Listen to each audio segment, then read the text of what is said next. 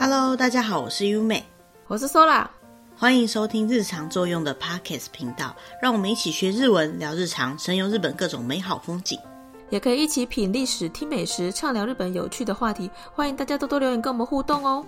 OK，那あけましておめでとうございます。新年快乐！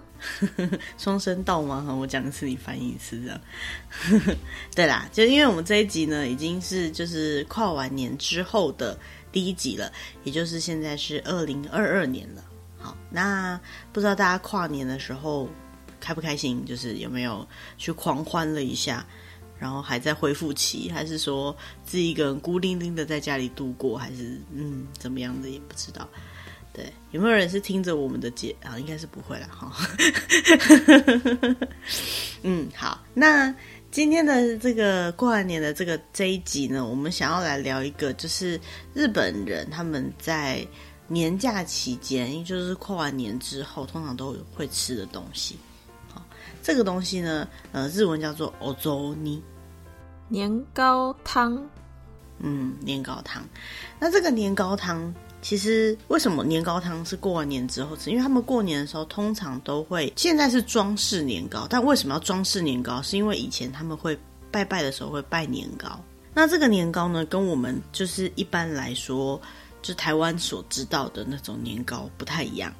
它其实就是麻吉，就是麻薯，白色的那一种，对，麻薯，就是用米去捣成的那个麻薯就对了。那这样子的东西呢，日本他们以前在做的时候，会把它捣完之后做成一大块，它是硬的。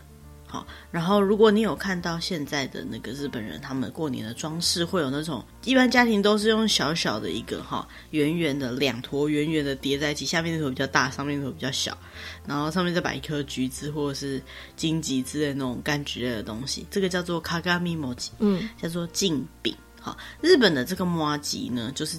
饼，嗯，好，饼干的这个饼字念摩吉，嘿，哦摩吉，那这个就是他们的年糕啦。这样子的东西呢，因为过年的时候要拜拜嘛，那拜拜完就要拿来吃，所以呢，拿来吃的方式就是它已经不是软软的，它已经是硬的的状态了，所以呢，要煮过或者是烤过才能够吃。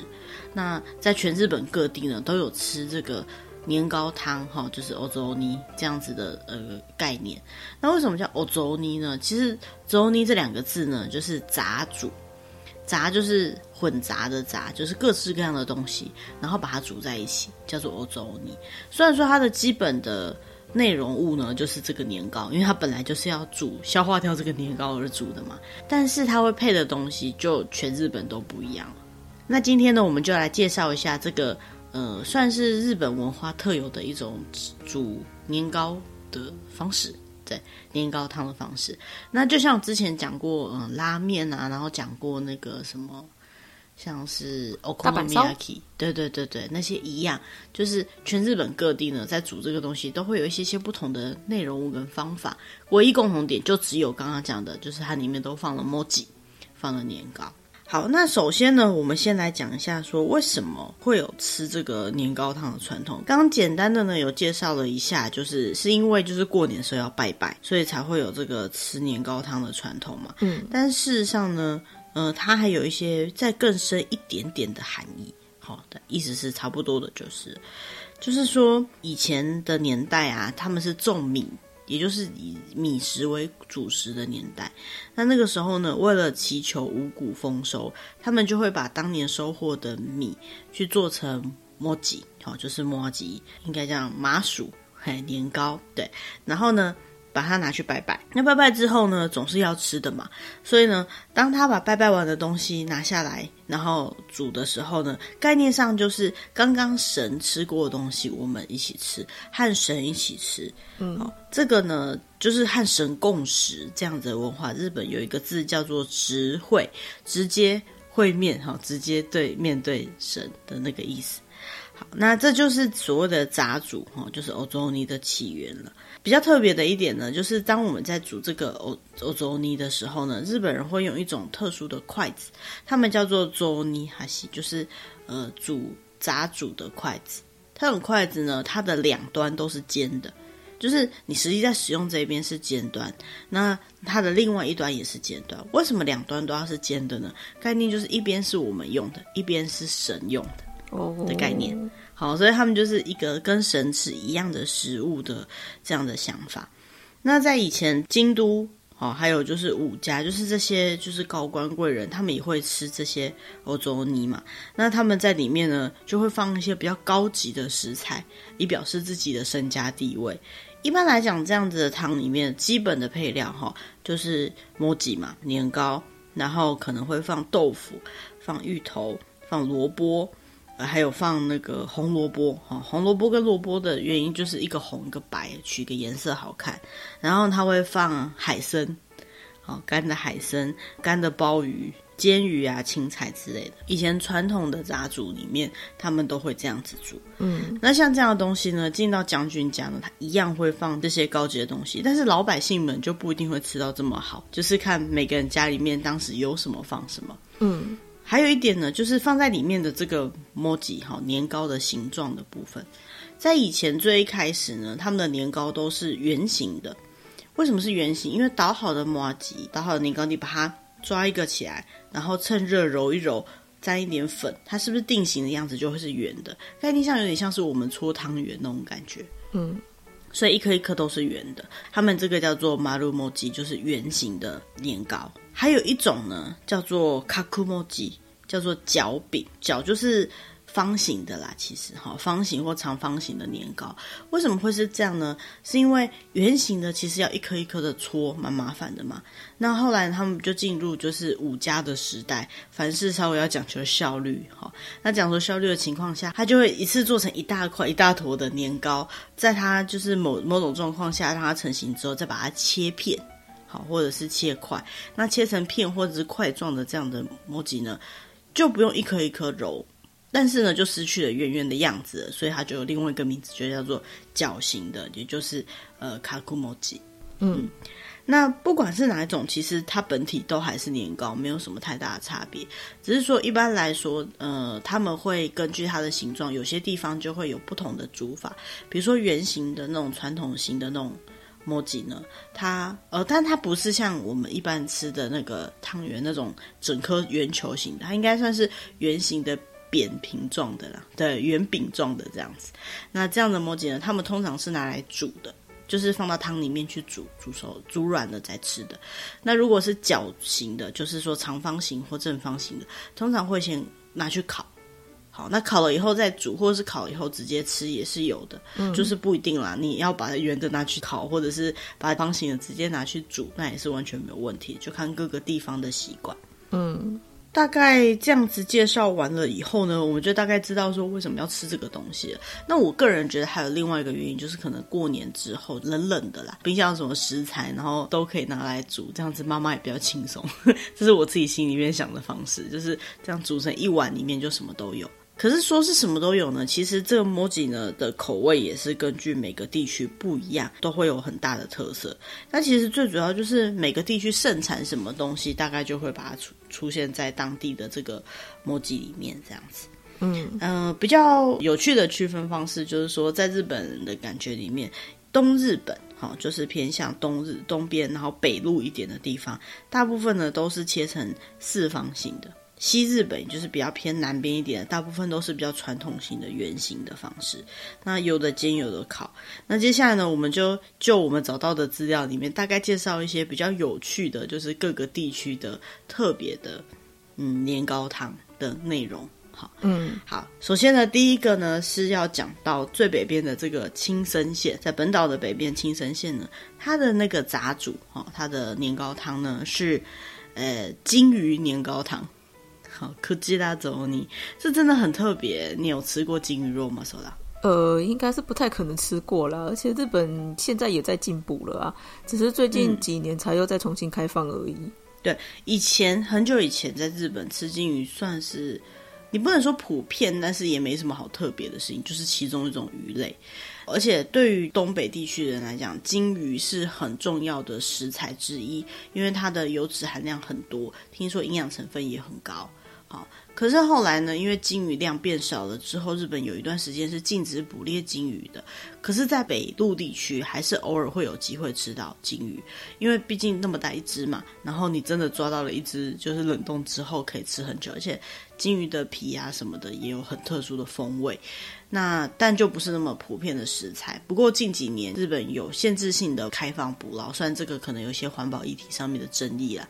不过呢，他们那边的基本的年糕汤的怎么讲特色料理，哈，就是金鱼年糕汤。嗯、那它这个金鱼年糕汤呢，不是真的用金鱼肉下去煮，它最主要是用具有很多金鱼的油脂，哈，就是鱼的油脂含量非常高的这个金鱼皮。跟青菜下去煮的这个年糕汤，因为在青森那边有个地方叫做八户市，哈，八户市那边其实是一个捕鲸的圣地，哈，就那边的渔夫都会出去捕捕鲸鱼，所以他们抓回来的鲸鱼呢，在当地就是一个比较算是不会很不常见的料理，好，虽然我们觉得很神奇，在地料理，对对对，算是蛮蛮有机会看得到的东西。那在里面，它就加上一些什么萝卜啊。嗯，红萝卜啊、牛蒡之类的，青蔬菜类的东西，然后把它煮成金鱼汤。那最主要呢，就是它那个金鱼的那个油脂的风味是很特别、很浓的味道。好，那接下来呢，讲到岩手县，对，岩手县的这个那个年糕汤，它比较特别，它叫做胡桃年糕汤。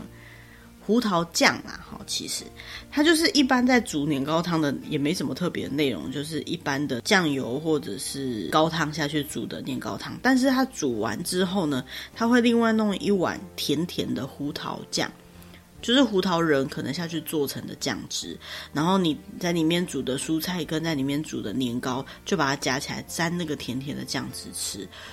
我觉得应该可以想象那个味道。如果大家有吃过烤年糕，那再淋炼乳，应该是差不多意思啦。哈，只是说它年糕原本是放在咸汤里面煮，然后拿起来沾了甜甜的酱。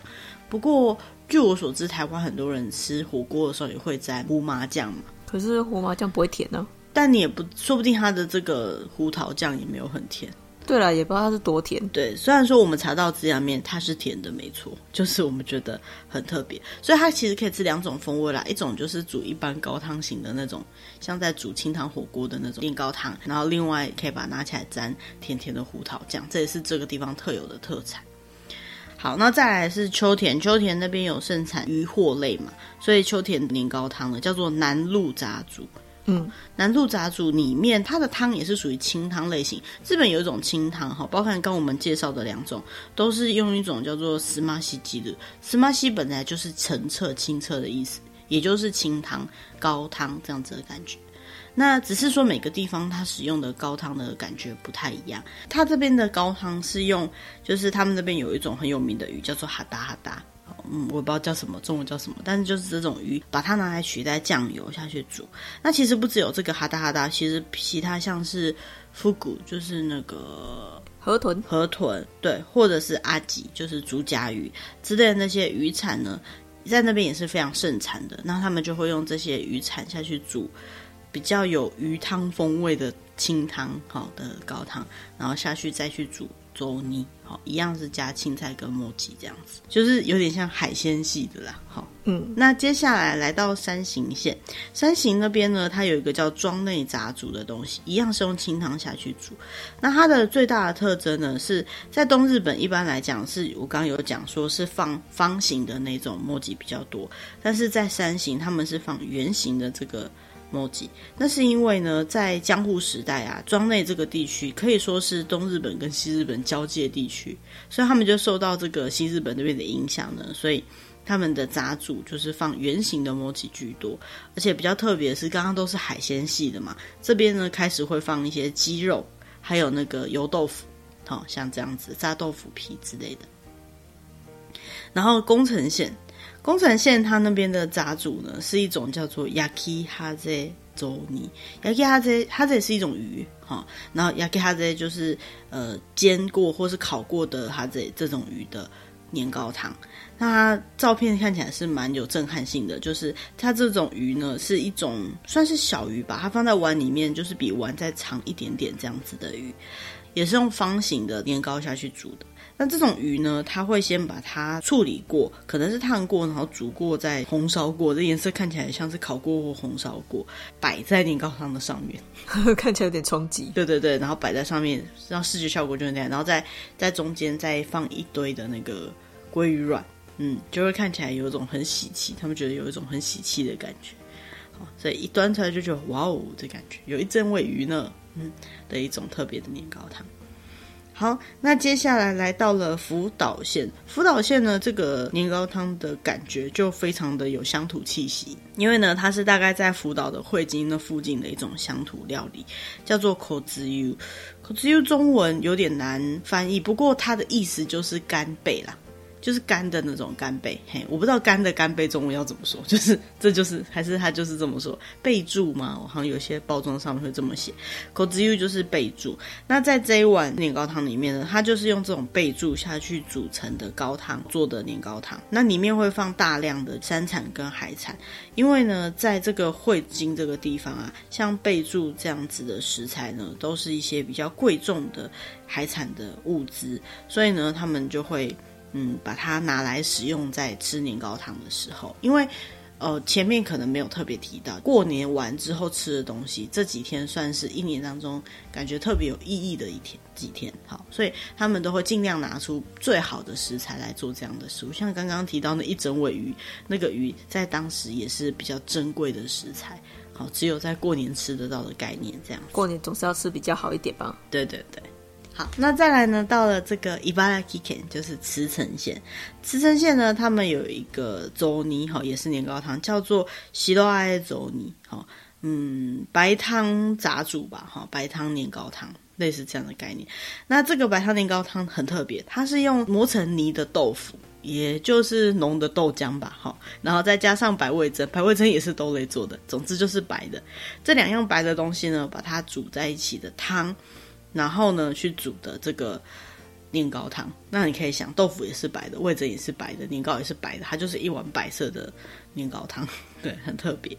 除了它是白的之外呢，还有另外一件事情，就是呃，它其实是甜汤，就是我们前面 可以突然间好像换了一个口味一样，我们前面想到的都是高汤型的嘛，一下是鱼呀，一下是什么的，这里呢，这个白年糕汤它。是有点像是甜汤的感觉，好，那不就是甜的豆浆了吗？啊，不过它有加白味噌哦，所以还是蛮奇怪的。对，它有加味噌，白味噌，所以它吃起来可以感觉有点像是甜汤甜点的感觉。我其实蛮难想象的哈，因为在大部分关我们刚刚前面介绍的都是关东地区的汤里面，它基本上都是咸的。就是用高汤下去煮，我们刚刚讲用清汤高汤下去煮的，然后所以嗯，我不太能够想象就是豆腐白味增的甜汤的年糕汤。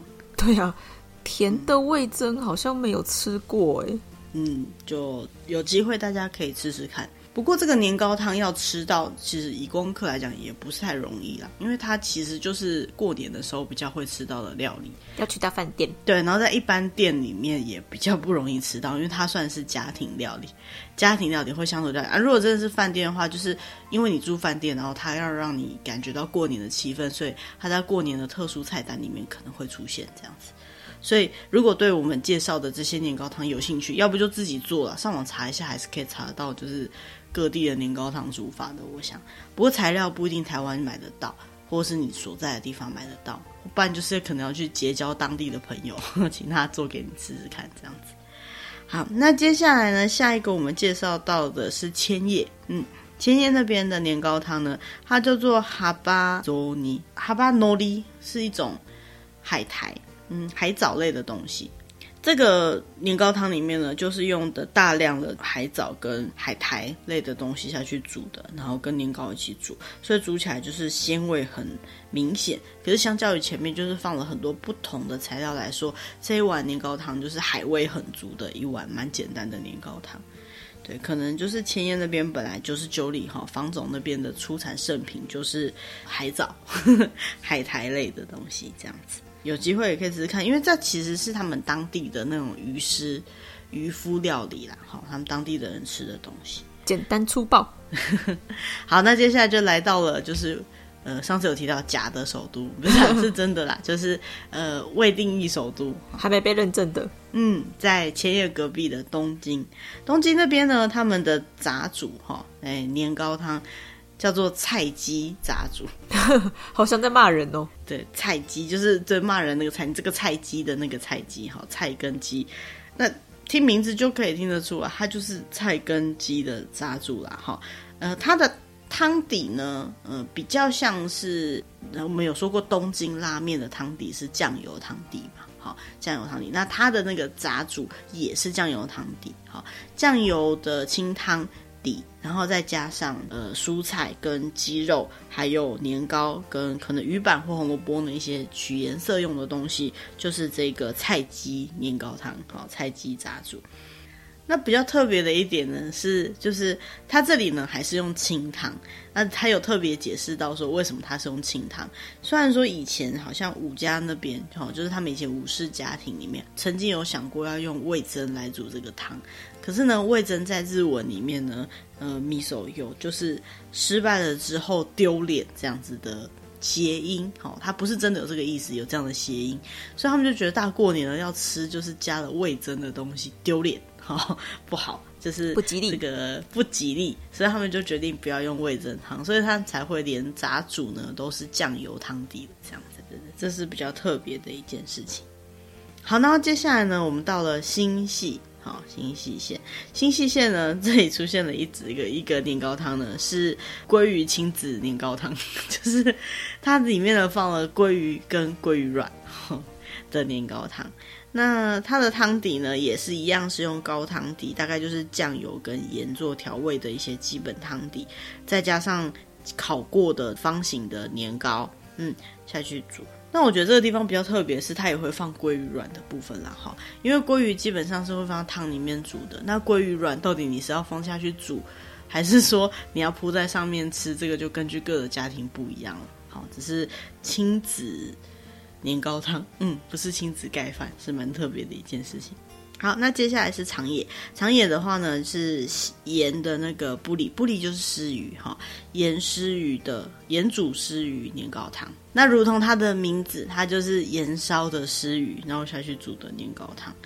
嗯，因为在他们当地啊，就是吃鱼有一种华人圈所谓的年年有余这样的概念啊，所以年糕汤里面一定要有放鱼这样子的东西。好兆头。好兆头，没错。好，那接下来呢，我们进到富山县。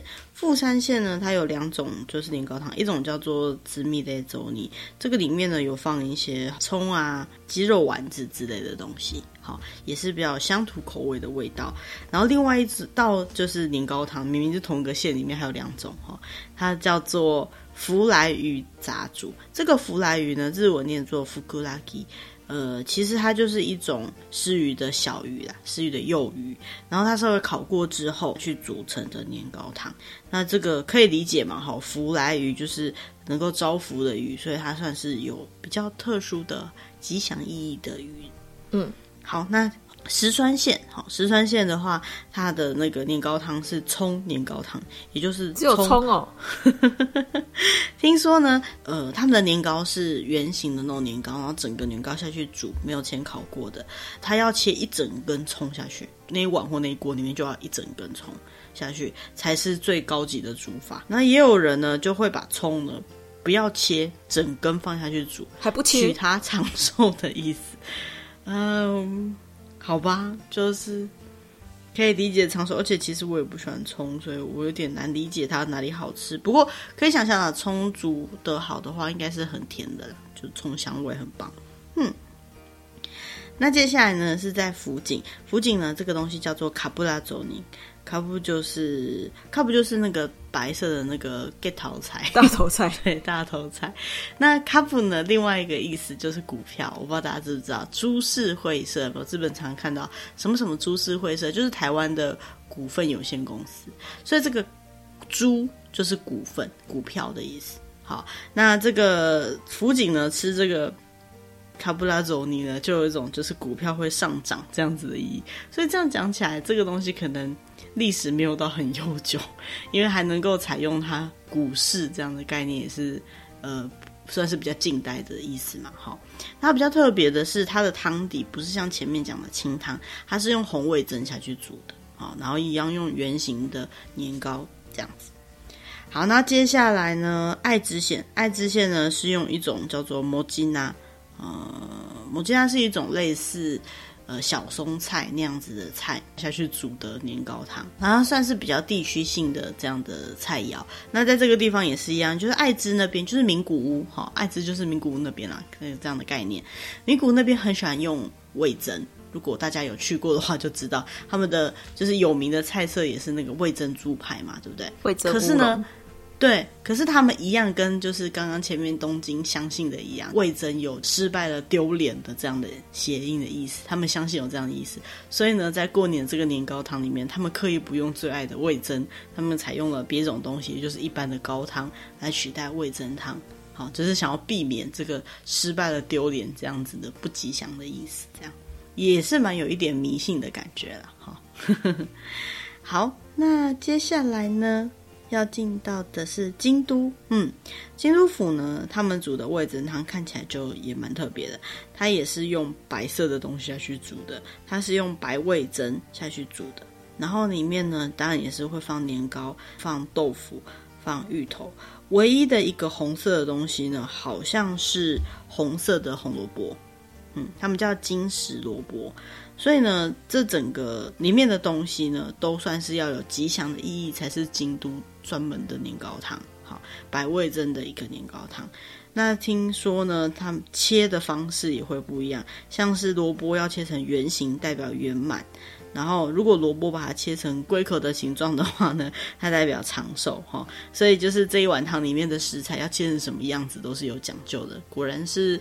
很搞刚，对，果然是很搞刚的京都。好，那接下来是奈良，奈良县呢有一件蛮特别的事情，他们呢会用根茎类跟豆腐，还有甜的白味噌下去煮他们的年糕汤。那就可以想象，它煮起来呢有点偏甜的味道。就算了，你吃也是可以直接吃。它呢会用另外一个碟子装了加了砂糖的黄豆粉，黄豆粉，然后把年糕夹夹出来沾黄豆粉。我相信一定有人吃过烤年糕加黄豆粉，对吧？可是呢，你都已经把它放在汤里面煮，还把它夹起来沾黄豆粉，我真的觉得很特别。嗯。真的很特别，那是不是想说同时可以吃到两种口味啊？就是不是那么单调，只有一种吃法，也是有可能。那比较特别是它里面如果有放豆腐的话，他们的豆腐一定要切成四方形的豆腐。好，这个四方形的豆腐呢，有一种建筑的感觉，就是好像盖房、仓库，对，盖仓库的感觉。也就是说，能够储存财富，然后祈祷就是丰收以及子孙繁盛这样的意思。嗯，那还有一点就是那一碗可以吃汤，然后又可以夹出来蘸，是觉得很棒，跟刚刚的那个蘸那个胡桃酱感觉很像的意思。好，那接下来呢是三重县，三重县那边的年糕汤叫做红味噌浓缩杂煮，还浓缩的，对，浓缩可以想象它有多咸，好吧？它就是用红味噌下去煮成的汤，然后里面有加萝卜啊，加芋头啊，然后把它一直滚滚滚，然后有点像是深褐色这样子的感觉，然后吃的时候呢，再把它呃稀释一点，可能加热水这样子的一个炸煮。很特别的方式。那为什么会有这样的特别方式？是因为那个地区的人大部分都是务农居多，务农的人呢很忙嘛，所以他以前呢就会为了要能够让做家事的时间减少，会去做一些能够保存比较久、比较浓缩一点的味噌汤。以前就会有这种做法。那这次的杂煮呢，就是过年的杂煮，他们也是用一样的方式。比较特别的地方是，他们虽然是务农，不过他们的味噌汤里面基本上是不使用任何的青菜的。因为青菜呢，这个菜字呢叫做“那”，好，青菜的这个“那”，“那”呢就跟哭的这个“那哭”，好，哭泣的声音是一样的谐音，感觉就不要放“哭”下去就不会哭的概念。对对对，意思就是这样。然后再来冈山县呢，放的是早贝，哦，也是那个地方的特产。那那边的话呢，连寿司都会放这种早贝，所以可以理解是他们那边的一种蛮不错的食材。除了这个以外，他们也会放一些比较吉祥一点的食材，比如说像是呃狮鱼，在日本狮鱼又称出世鱼，这个世是世界的世，然后不是真的出了什么事情。出世鱼就是类似功成名就这样子的意思，它有这个这样子的意义存在，所以常常会在过年的年菜里面，呃，看到诗鱼这样子。那再来呢是广岛，嗯，猜猜看广岛里面会放什么？呃，广岛烧。广广岛烧放到年糕里面煮，嗯，好像好像也是可以啦。可是那一坨面面团不知道该怎么办？烂烂菜好像还行。嗯，广岛的话呢，毫无疑问，它放的是牡蛎。鹅啊，对，就是鹅啊。这个牡蛎呢，在日文叫做卡基。好，然后呢，如果你把东西呢爬进去，用那种就是。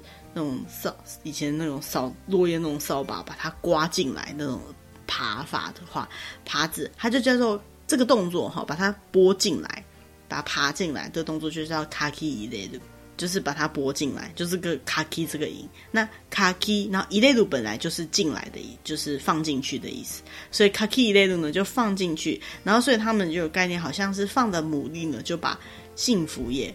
放进去，把幸福拨进来，这样子的谐音，很吉利的意思。对对对，反正就是有吉祥的意思啊。好，那更不用讲，那个地方根本就是特产牡蛎，哈，卡基的地方，所以就是呃，在里面就会有放牡蛎了。那接下来呢，到了鸟取，鸟取县呢，这一碗根本就不是年糕汤，它是红豆汤，它叫做红豆年糕。对，红豆年糕汤，它就是红豆甜汤，它用红豆组成的。那个红豆汤，然后再把年糕稍微就是方形的年糕，嗯，我看到的照片是有烤过了哈，嗯、然后下去煮，基本上整碗就是甜甜的。好，那为什么会有这样的说法呢？是因为听说豆子呢是可以驱邪的，有没有？那个日本不是会撒豆子去驱邪吗？节分。对对对，所以豆子有驱邪的效果，然后他们把这个豆子呢拿来煮，然后再加上年糕呢，就有很好的。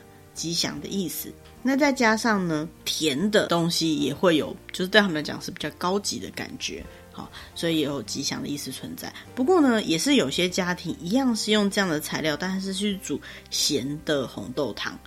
我是没有吃过咸的红豆汤，咸的红豆汤，对。不过嘛，总之他们就是其实要说是年糕汤，比较像是煮红豆汤，只是咸的跟甜的红豆汤再加年糕这样的概念而已。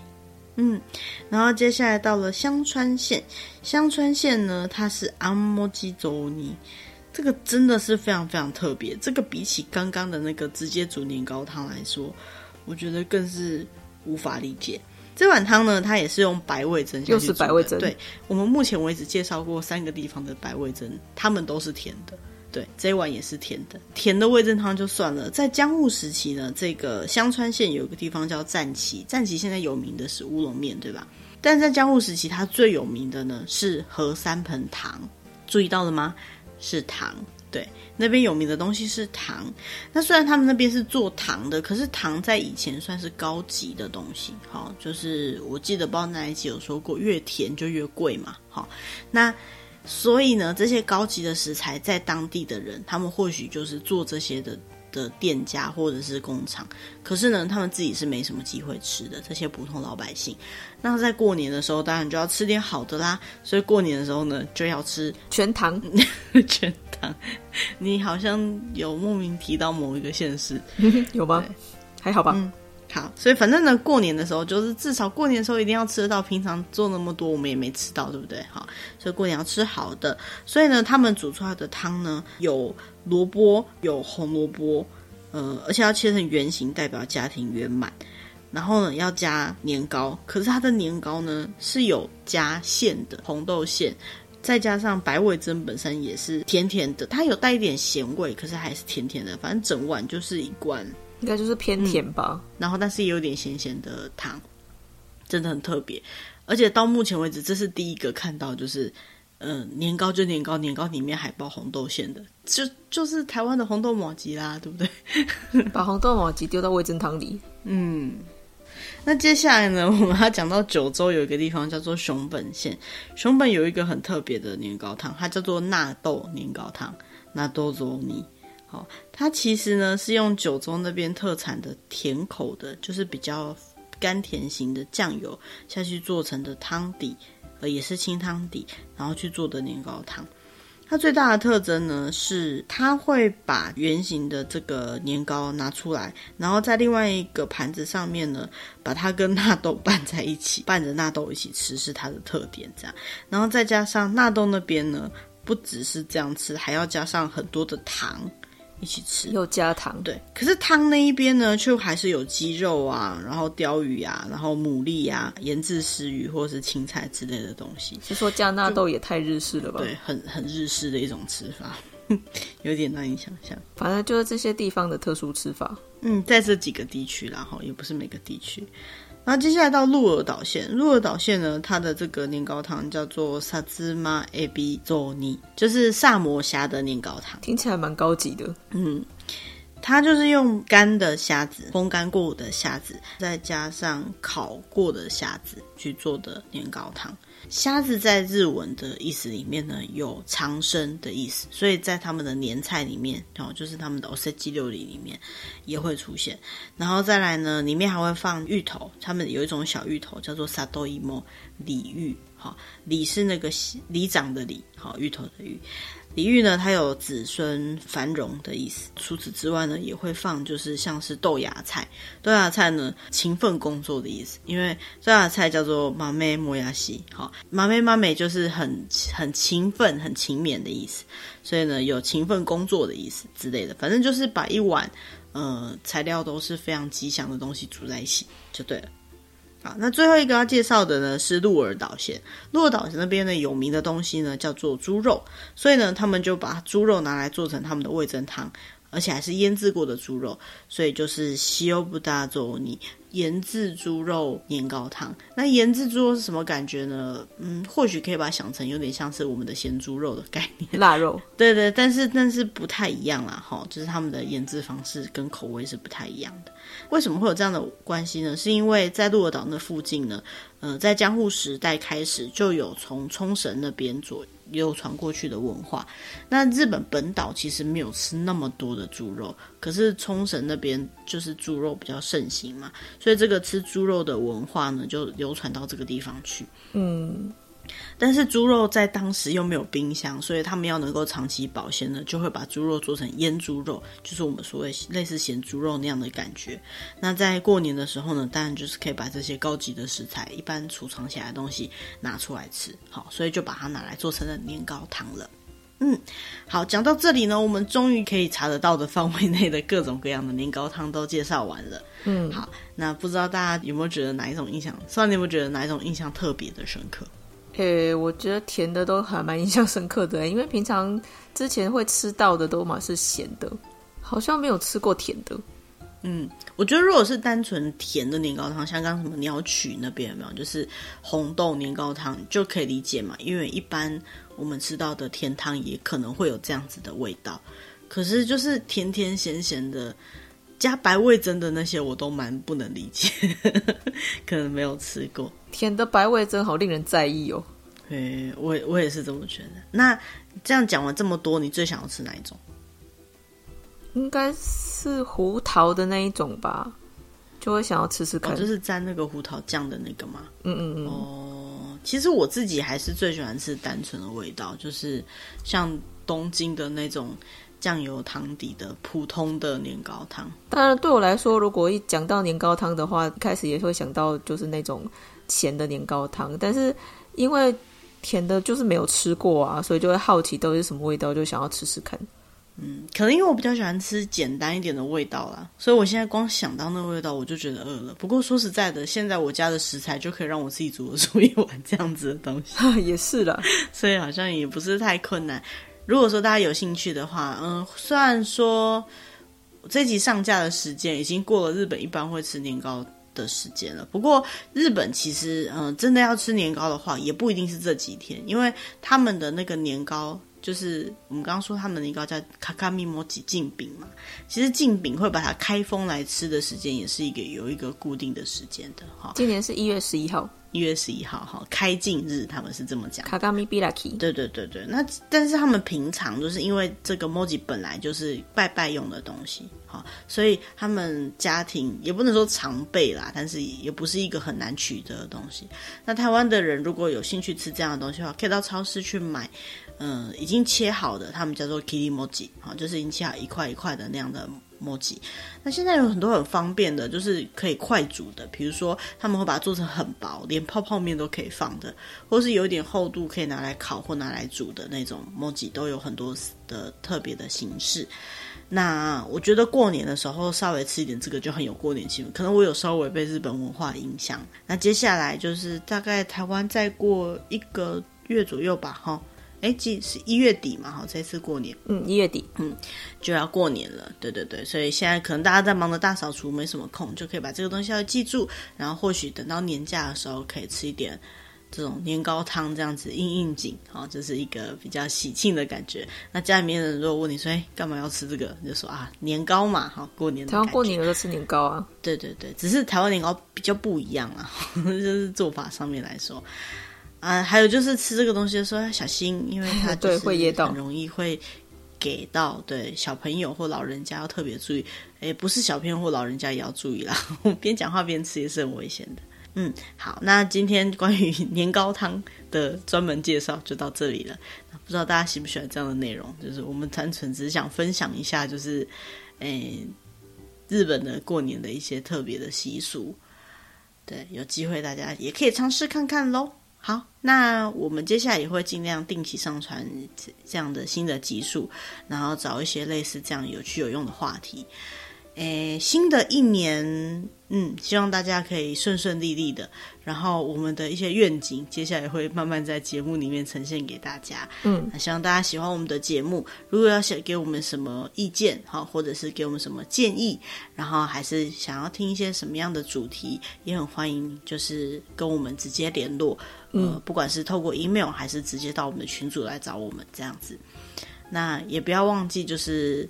呃，如果你有办法找到方法可以按赞订阅的话，或者是分享给你喜欢的朋友，嗯，也欢迎大家多多帮忙喽。好，好，那今天就到这边啦，谢谢大家，拜拜，拜拜。